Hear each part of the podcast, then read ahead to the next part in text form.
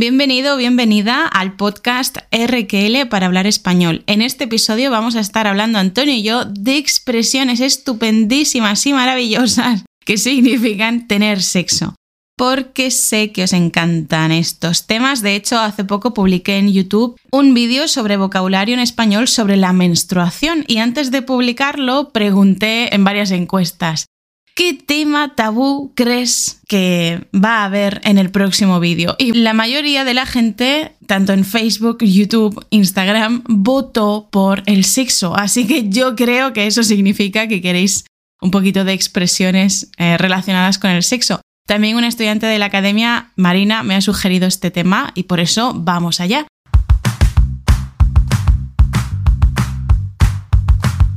Vamos a empezar con unos cuantos verbos relacionados con el sexo que significan tener sexo, unos cuantos verbos y después nos vamos a por las expresiones.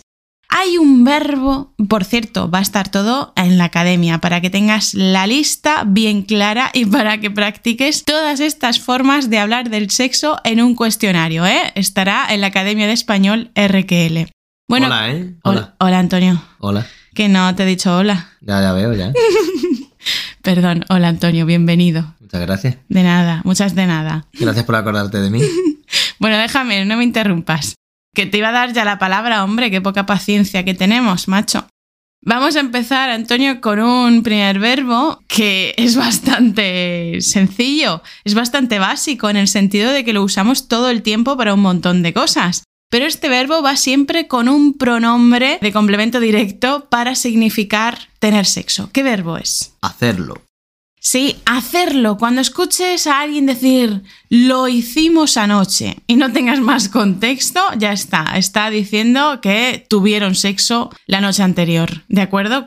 En cualquier ocasión que tú escuches lo hemos hecho por fin o lo vamos a hacer o lo estábamos haciendo y no tengas más contexto, están hablando de sexo. Sí, no hacían otra cosa. No hacían otra cosa. Vamos con el segundo. Chuscar. Es una palabra un poquito más vulgar, pero bueno, sí, es verdad que también se utiliza bastante comúnmente, de forma coloquial. Chuscar, chuscando. ¿Cuándo fue la última vez que chuscaste, Manolito? Pues eso, chuscar. El siguiente es una invención del monologuista, del humorista David Guapo, pero aunque sea una invención suya y esta palabra no esté en el diccionario, lo cierto es que se ha popularizado mucho. Lo dice, lo usa mucha gente, yo incluida, y también lo he escuchado en alguna ocasión en alguna peli o serie nueva, porque de hecho lo usó en un monólogo, no recuerdo en qué año, pero hace por lo menos, por lo menos 10 años de ese monólogo. Y sí, lo puedes escuchar, por eso te lo vamos a decir. Yo no lo he usado en mi vida. Tú no, Antonio, tú estás...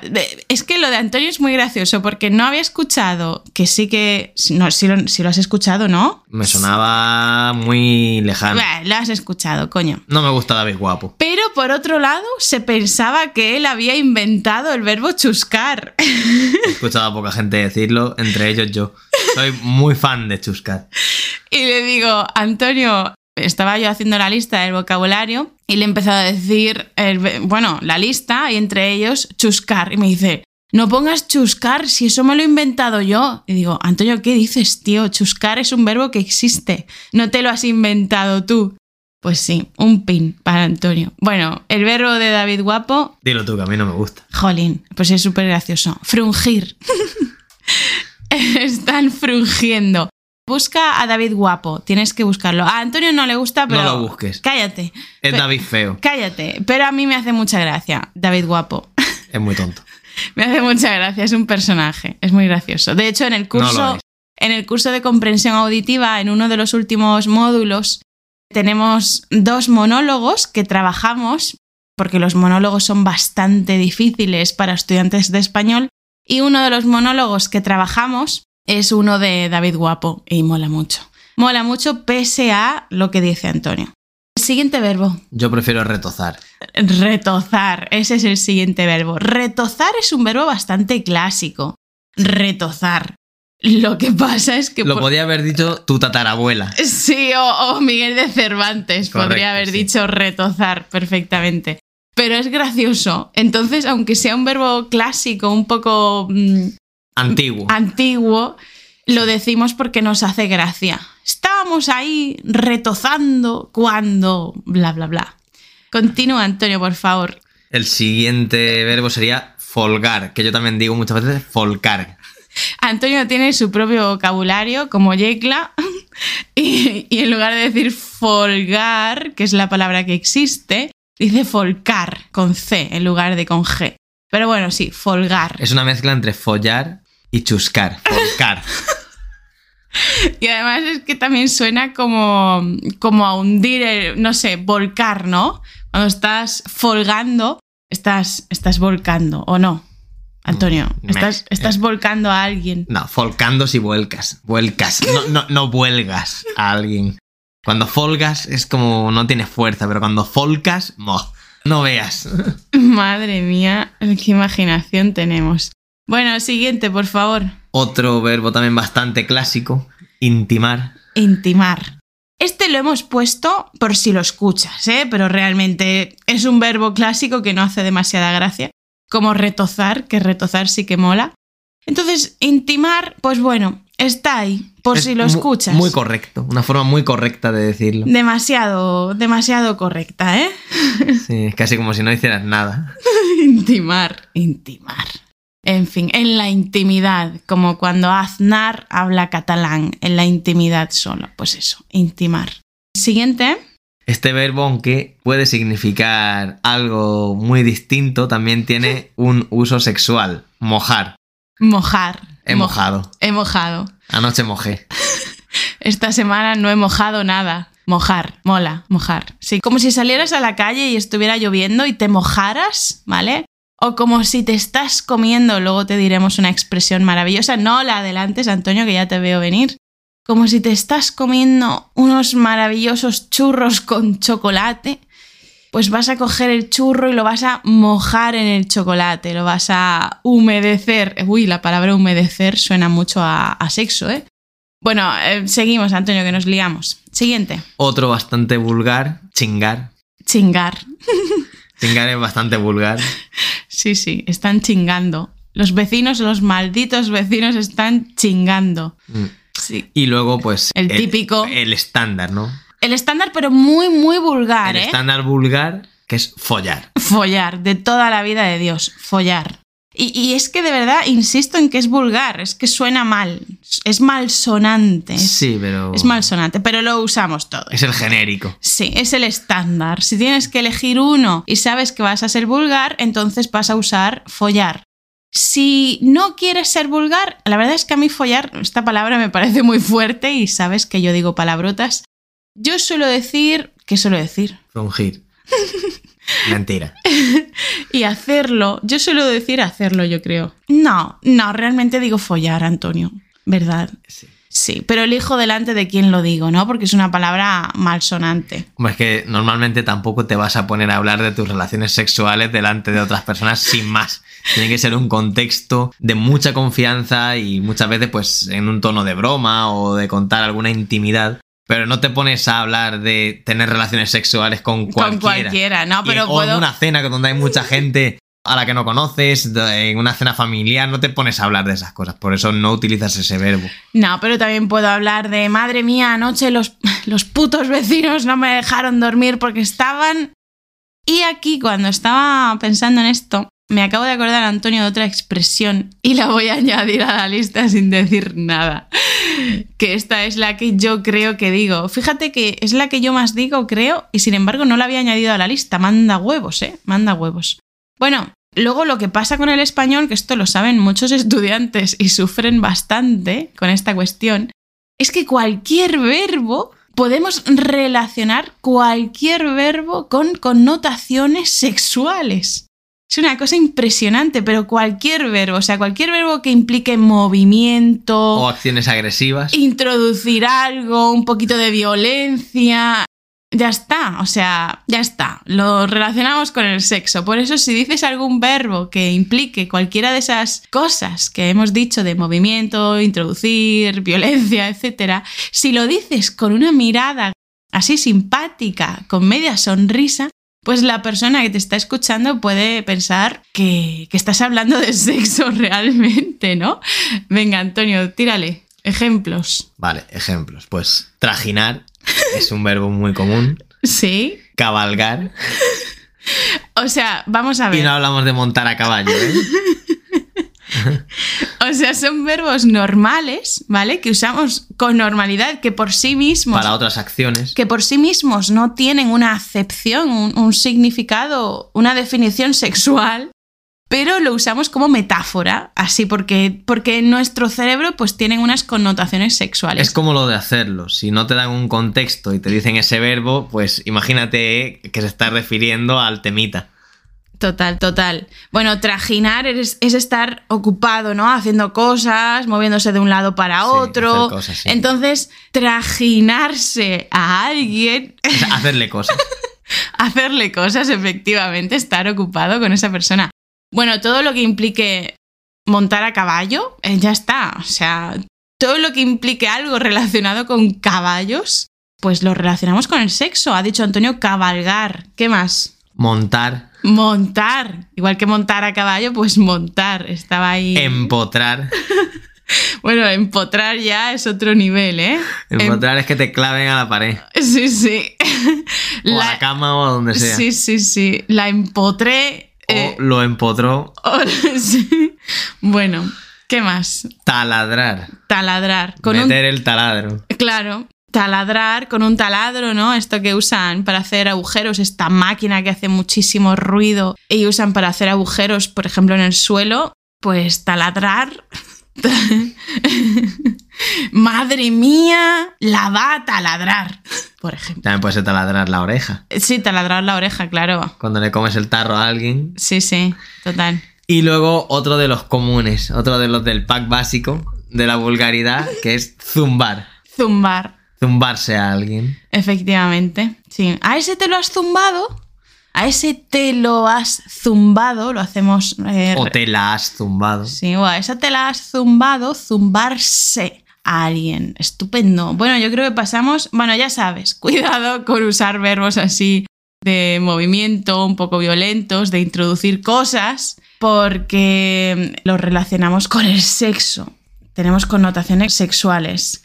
Vamos a empezar con las expresiones que tenemos apuntadas. Eh, la primera más típica, la verdad, la verdad es que es bastante suave, es bastante bah, de película. Incluso, incluso románticas. Sí, de película romántica, ¿no? Hacer, hacer qué? Hacer el amor. Hacer el amor.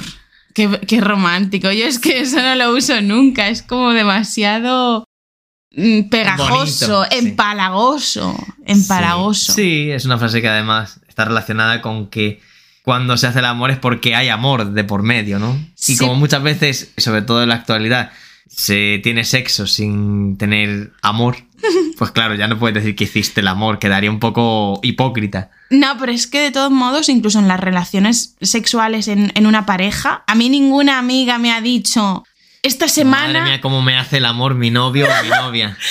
Exactamente nadie me ha dicho, madre mía, cómo me hace el amor fulanito o fulanita. Es que nadie me lo ha dicho. Y yo no lo he dicho tampoco. Quizás cuando era adolescente en algún momento. Se ha perdido el romanticismo, ya no se hace el amor, solo se folla, se trisca, se chinga.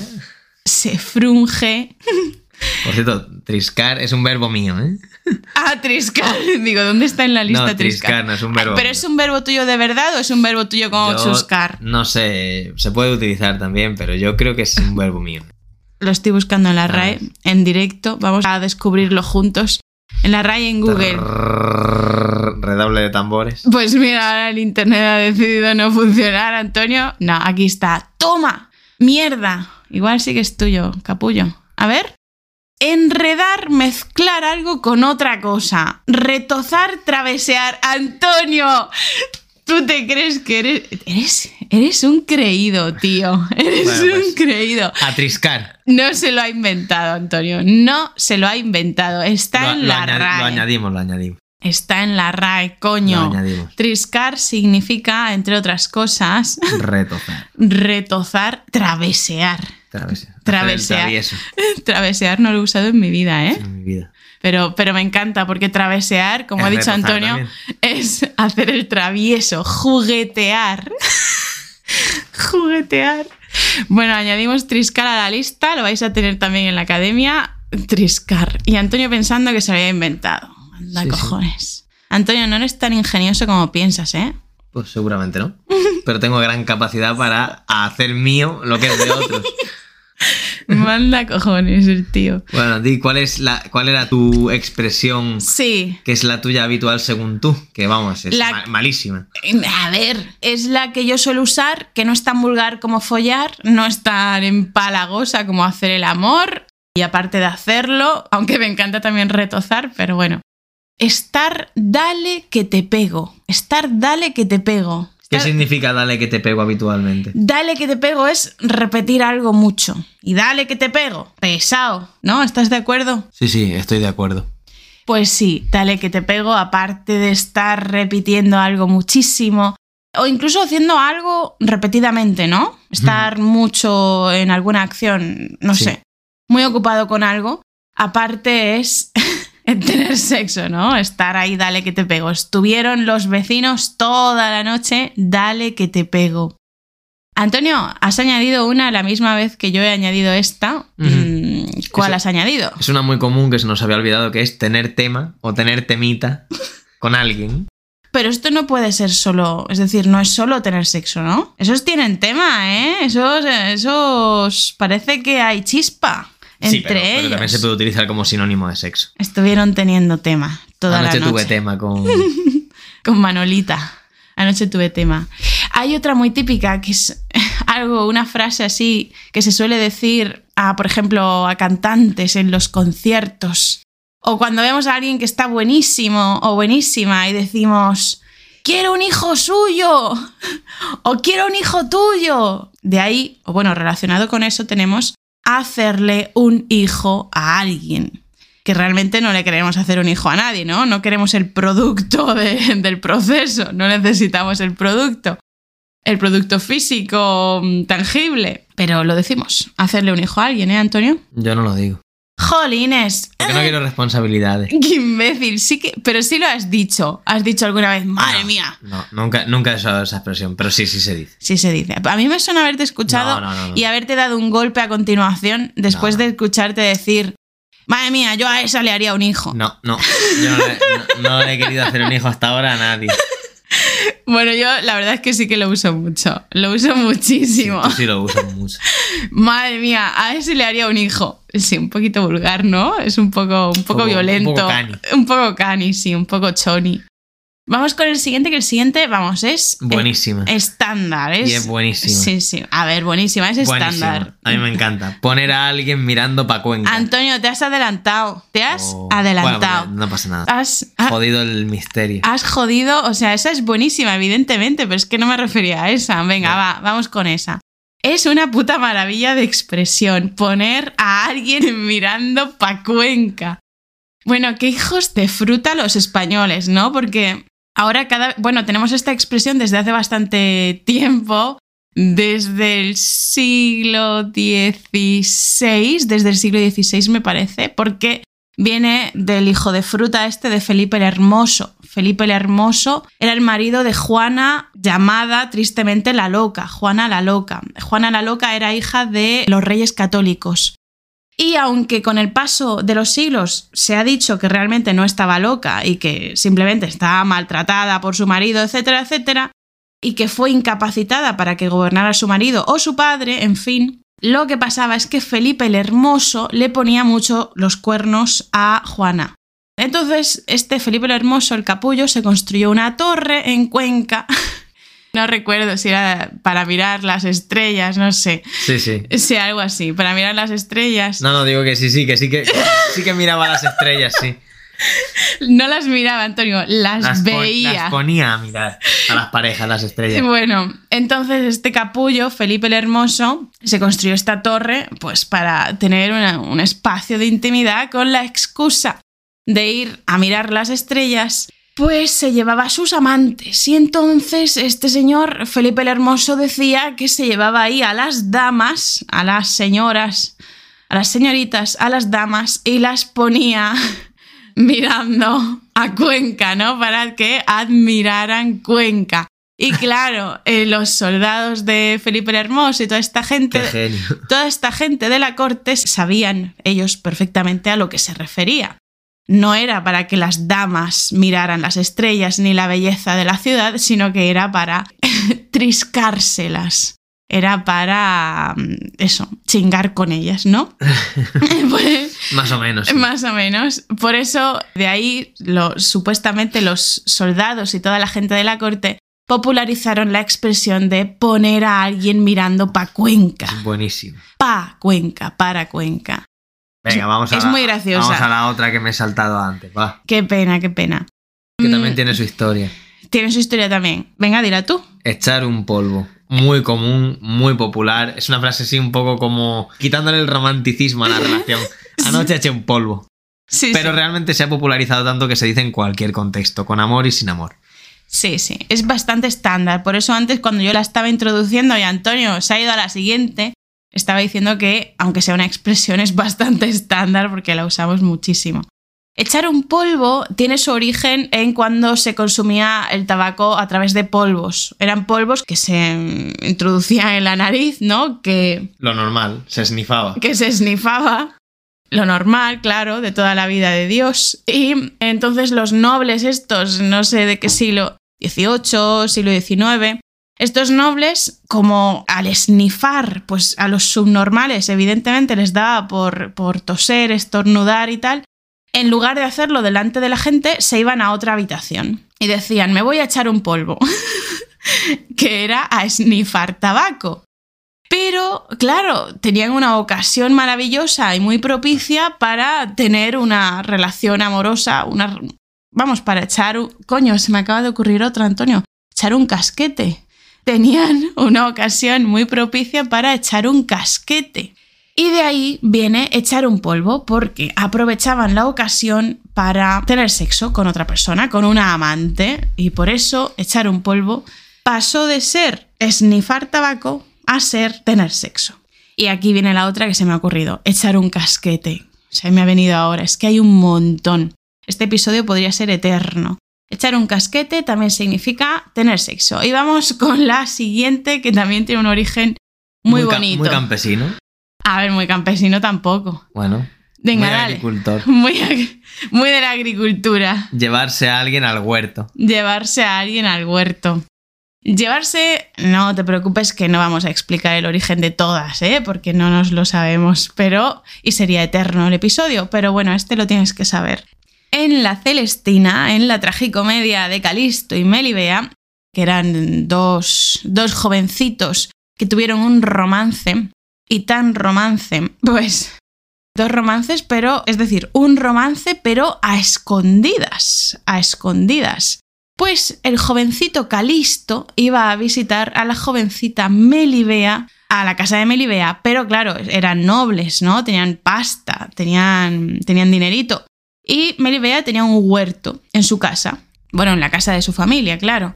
Tenía un huerto, un, un jardín, y claro, la visitaba allí, y allí pues hicieron sus cositas.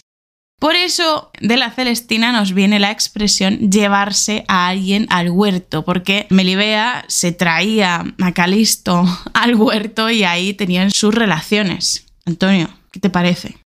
Muy bonito, ¿no? muy bonito, muy bonito. Muy bonito admirar los pimientos, las berenjenas, los tomates, las lechugas, Los nabos, los nabos. claro, sí, sí, total. Bueno, vamos con el siguiente. Este es muy. Este es gracioso también. Es muy visual. Es muy visual. Rellenar el pavo o trinchar el pavo. Sí, rellenar el pavo o trinchar el pavo. Como meterle relleno a algo. Sí, yo creo que es demasiado visual, ¿eh? Sí. No, no me gusta.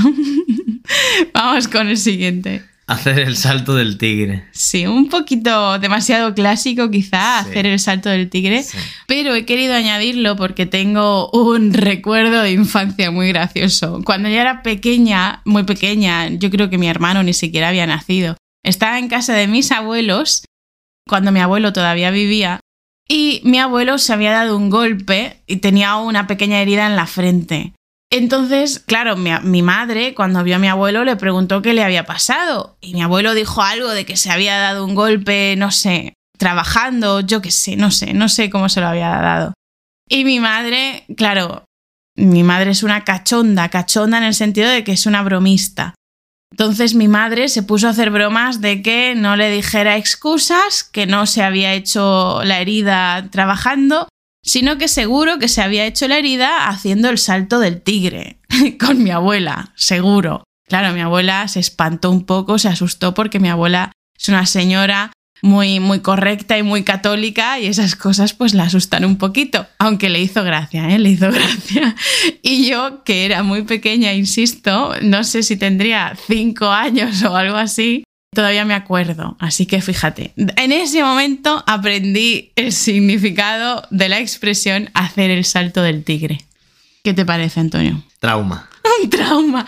No, es un, es un recuerdo simpático, no es un trauma. Vamos con la siguiente. La siguiente es un poco bestia. Dale, Dar dale. matarile. Dar matarile. Darle matarile a alguien. ¿Y qué significa darle matarile a alguien? Pues en teoría matarlo. En teoría matarlo, efectivamente, pero por algún motivo lo usamos como sinónimo de tener sexo con alguien. Tenemos otra más. Bueno, tenemos muchísimas más, Antonio. Yo creo que nos podemos hacer viejos en este episodio. ¿Cuál es la siguiente? Darle pal pelo a alguien. ¿Y este pal qué es? Para el pelo. Eso es, darle para el pelo a alguien, pero no lo pronunciamos así. Que también se puede interpretar en otras situaciones como pegarle a alguien. Sí. ¿Vale? Pero en este caso no le pegas. O le pegas, pero le pegas otra cosa. Bueno, estaba hablando de para él. En todas estas expresiones que las decimos bastante rápidamente, no decimos para él, decimos pal, pal. Igual que poner a alguien mirando pa Cuenca, no para Cuenca. Darle pal pelo a alguien. Madre mía, ¿cómo se escucha? Yo tengo un trauma con los vecinos, ¿eh? Madre mía, ¿cómo se escucha a la vecina? Su marido le está dando pal pelo. en el sentido de en la cama, ¿no? Le está dando pal pelo. Y no precisamente champú. Exactamente, y no precisamente champú. Bueno, otra, Antonio, muy relacionada. Darle todo lo suyo a alguien. Y a veces incluso se amplifica como le di todo lo suyo y lo de su prima y lo de su abuela y lo de no sé Dios qué. santo. Sí, sí. Sí, sí. Darle todo lo suyo, todo. Y lo de alguien suyo. más eh, para decir ya, a tope, lo di todo. Madre mía, le di todo lo suyo y todo lo de su prima. Le di lo que se merecía y más. Darle todo lo suyo a alguien. Pasarse a alguien por la piedra. Esta es otra. Pasarse a alguien por la piedra. Curioso, ¿no? Otra más, Antonio. Hacer ñaca ñaca o hacer el ñaca ñaca. ñaca ñaca. Esto es como bastante infantil. Sí, como un poco de onomatopeya, ¿no? Sí, o no. Sí, sí. Una especie de onomatopeya. Sí, ñaca Ñaca, ñaca. Supongo que por, por la- el sonido de la cámara. Antonio, no hagas cosas raras, tío. Anda, menos mal que no tenemos cámara. Sí, yo creo que es por los muelles de la cama. Antonio se ha puesto a hacer un, un sonido con la boca, pero no es eso, De los Antonio. fluidos. Estás enfermo. Esto es de los muelles de la cama, ¿no? Ser, puede ñaca ñaca. Bueno, pues eso, hacer el ñaca ñaca. Y en los Sims, en los Sims, porque cuando yo era adolescente jugaba a los Sims, en los Sims salía ñiqui ñiqui. ñiqui ñiqui. ¿Tú lo has escuchado alguna vez ñiqui ñiqui? En mi vida. En tu vida, ¿vale? No, no lo has escuchado. Claro, porque tú no has jugado a los Sims, ¿no? No. Pues yo sí. Entonces sí. Enhorabuena. Gracias. Entonces, si querido estudiante o querida estudiante, si conoces a alguien que haya jugado a los Sims, pues quizá en algún momento, de forma un poquito eufemística y un poquito infantil, te puede decir que alguien ha hecho el ñiqui ñiqui. Pero la expresión es hacer el ñaca ñaca. Siguiente. Esta también está un poco pasada de moda, la sí, siguiente. pero, pero bueno, es un poco antiguilla, pero no mucho. Echar un kiki. Echar un kiki. Sí. Sí, es como. También me suena infantil. Bueno, Yo no la diría, es una tío. expresión un poco malota de hace unos años, pero se quedó atrasada. Sí, sí, está anticuada. Yo creo que está anticuada. Echar un kiki. Igual que la siguiente.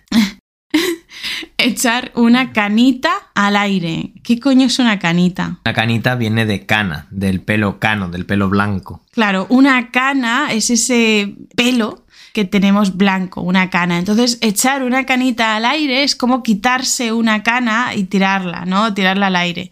Por eso Originalmente la expresión echar una canita al aire tiene varios significados. Por ejemplo, Ser infiel. pero espera, ¿cuál es el significado base de echar una canita al aire? El significado base sería Quita- como, como sentirnos más jóvenes, Sí. ¿no? Por eso nos quitamos las canas para sentirnos más jóvenes. Sí. Y para sentirnos más jóvenes y divertirnos y demostrarnos a nosotros mismos que ya no somos unos muermos, unos viejos, pues quizá hacemos cosas malas, prohibidas, como una infidelidad. Pero vamos, que también se usa muchísimo en el sentido de tener sexo, con ese significado. Y de hecho, yo no lo he usado con otro significado. Sobre todo ¿eh? después de un tiempo sin tener. Sobre todo después de un tiempo sin tener sexo. Bueno, vamos con el siguiente que es bastante visual, bastante, bastante visual y lo hemos medio nombrado al principio. Mojar el churro. Mojar el churro. Ajá. Tengo que decir que las siguientes son bastante falocéntricas, ¿eh? están bastante relacionadas con el pene. Pero bueno, es normal porque desde siempre los hombres siempre han podido hablar mucho más abiertamente del sexo que las mujeres, así que es normal que haya más expresiones relacionadas con el pene. Mojar el churro, Antonio. Mojar el churro. Mola. Yo tengo un churro. Joder, cállate, imbécil. Eh, siguiente. Meterla en caliente. Meterla en caliente, que es el la. En cuanto tengamos una expresión que tú sepas que es vulgar, querido estudiante o querida estudiante, y haya un la, ese la es la polla, ¿vale? Meterla en caliente se refiere a la, ese la es la polla, el pene. Meterla en caliente. Así es. Siguiente. Meter todo lo gordo. Meter todo lo gordo. Todo lo gordo. Correcto. Bueno, la siguiente a ti te hace mucha gracia, la has usado muchas veces. Sí. Meter más rabo que cuello tiene un pavo.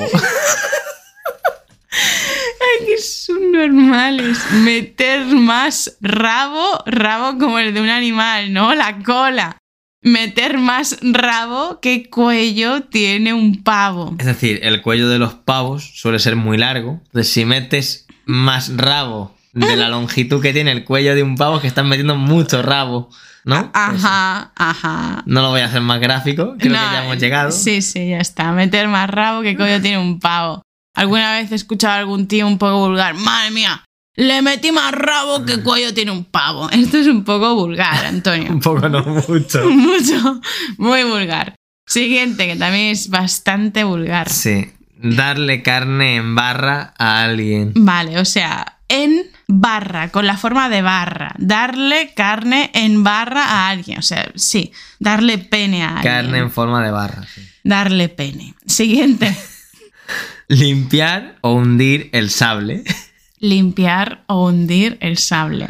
El sable, la espada. Claro, es que aquí hay varias variantes, ¿no? Limpiar, meter, hundir el sable. El sable que tiene la forma cilíndrica y larga de... Más o menos, más o menos, Antonio. De un pene, ¿no? Más o menos. cilíndrico, un sable. Joder. Pero bueno, sí, la longitud, que está muy duro. Sí, y- sí, no, no es un cilindro, no, pero va de lado al... Eh, me callo. Que sí. Que sí, coño. Todos sabemos lo que es un sable. To- Bueno, sí, más o menos. Venga, dale. Enterrar la sardina. enterrar la sardina. Claro, yo porque coño he dicho que un sable es cilíndrico, no es cilíndrico, no es redondo, claro que no. Bueno, enterrar la sardina. En fin, ¿qué más vamos a decir, no? Que ya está todo dicho. Enterrar, como meter bajo tierra, solamente que esa tierra pues es otro agujero. Que la sardina es tu pescadito. Sí, la sardina es tu pescado, es tu pescado. Y siguiente, esta es muy graciosa y no es tan, tan vulgar como... Bueno, en fin, ya no sé ni qué es graciosa, vulgar. qué- Sacarle punta al lápiz. Sacarle punta al lápiz, muy bien. Y también podemos escuchar la variante sacarle punta al lapicero. Lapicero es sinónimo de lápiz. Los dos significan lo mismo. Sacarle punta al lápiz. Y ahora vamos con una expresión que deriva en cuatro. Bueno, deriva esa expresión y luego tres que derivan de esa, ¿vale? Bueno, sí, Es un tre- juego de tres, palabras. O, tres o más, ¿eh? Aquí tenemos Sí. recogidas cuatro, pero vamos, Que que, son las puede más haber, comunes. que puede haber más. Exacto. Es que esto es bastante infantil, ¿no? Porque lo podemos escuchar cuando los niños ya empiezan a decir gilipolleces, sobre todo los adolescentes. Y dice, ¿tú sabes lo que es jugar al teto? No. Ah, tú te agachas y yo te la meto. Oh, qué gracioso. Me parto el culo. Hombre, eh, eh, a- a- en cierta edad tiene gracia. Ya, claro. Claro, a cierta edad, cuando lo escuchas por primera vez, te partes el culo, ¿no? Te ríes. Pero, pero sí, jugar al teto. Jugar al teto. Tú Eh, te agachas y yo te la meto. Claro, es que la gracia está en la rima, ¿no? Le podemos decir a alguien, oye, ¿quieres jugar al teto? Y te pueden preguntar, ¿el teto qué es eso? Y entonces tú le dices, tú te agachas y yo te la meto. Y entonces esa persona te puede responder. Vete a tomar por culo. No, te puede responder. Bueno, yo prefiero jugar a la trucha. Y entonces yo le digo, ¿qué es la trucha? Pues como el teto, pero debajo de la ducha. O como el teto, pero en la ducha. Eso Y es. entonces tú dices. Bueno, si quieres jugamos a la, a la piragua. ¿Y qué es la piragua? Pues como el teto, pero en el agua. Pero a mí me gusta más el delfín. Que es el delfín. Es como el teto, pero sin fin. Ay, Dios mío. Antonio, tío, un pin. Que nos den un pin, que nos den un premio. Una paguita. Una paguita del Estado, que parece que nos hace falta, ¿no? Bah, esto es una broma, ¿no? ¿Qué hacemos cuando alguien es muy tonto, como es nuestro caso ahora mismo? Pues decimos eso de que le tienen que dar una paguita. Hay algunos políticos que son medio retrasados o completamente retrasados y hacemos la broma esa de, madre mía, pero si a ese le tienen que poner una paguita del Estado y que se quede en su casa, porque es muy tonto, ¿no? Pues eso, Antonio, una paguita para nosotros. En fin, En fin, se no, la no nos lo tengáis en cuenta. no, no. Bueno, esperamos que os haya parecido curioso. Curioso. Vamos a dejarlo en ese E adjetivo. interesante. Este episodio.